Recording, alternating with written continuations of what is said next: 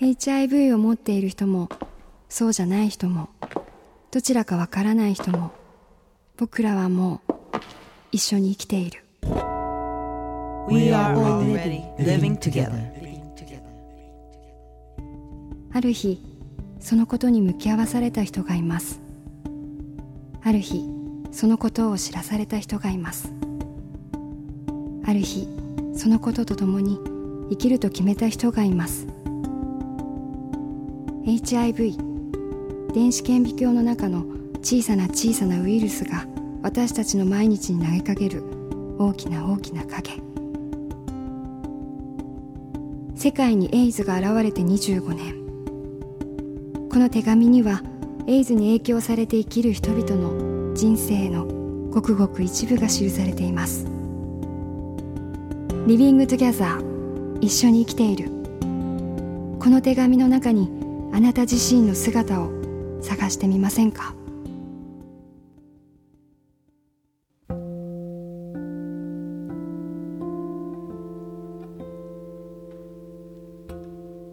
親父は抱きしめてくれた。H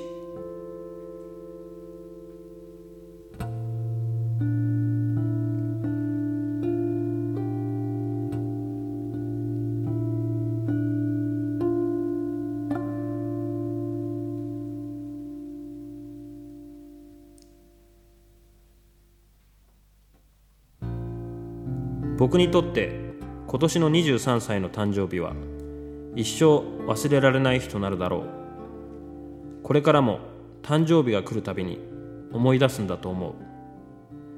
HIV の陽性の告知を受けたということ。を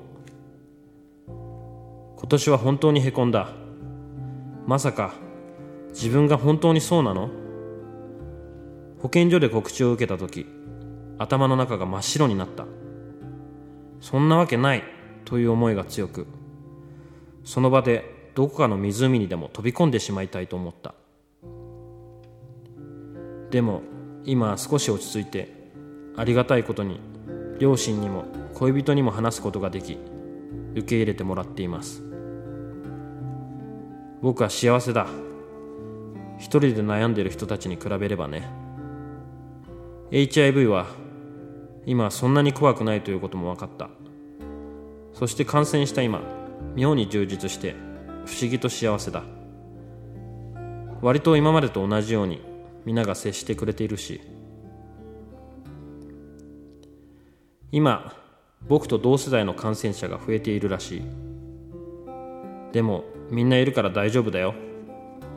失うものより得るものの方が多いと思うから。だって今の僕がそうだしこの病気になって一番何を得たか取り戻せたかっていうと親との絆だもん。それこそが一番僕にとっての宝物だよ。昔からつまんなくて寂しくて遊んで泊まり歩いてさそんな生活を7年も続けたらこんなになっちゃった。自業自得って言えばそれまでだけどでもそんな僕のことを親父は抱きしめてくれた。お前はバカだ。バカだけど俺の大事な子供だよって。すごい嬉しかった。なんで今まで僕はこんなに一番身近な人に甘えなかったんだろうって思った。そうしてたら何か違う展開になっていたのかもしれないのに。確かに100%後悔してない。なんて言ったら嘘だよ。だけど僕はこれが手に入った。それでいいじゃんか。遠回りしたけど一番子供の時から欲しかったものを得ることができたんだ。という、えー、親父は抱きしめてくれた。H さんのお便りでした。うん。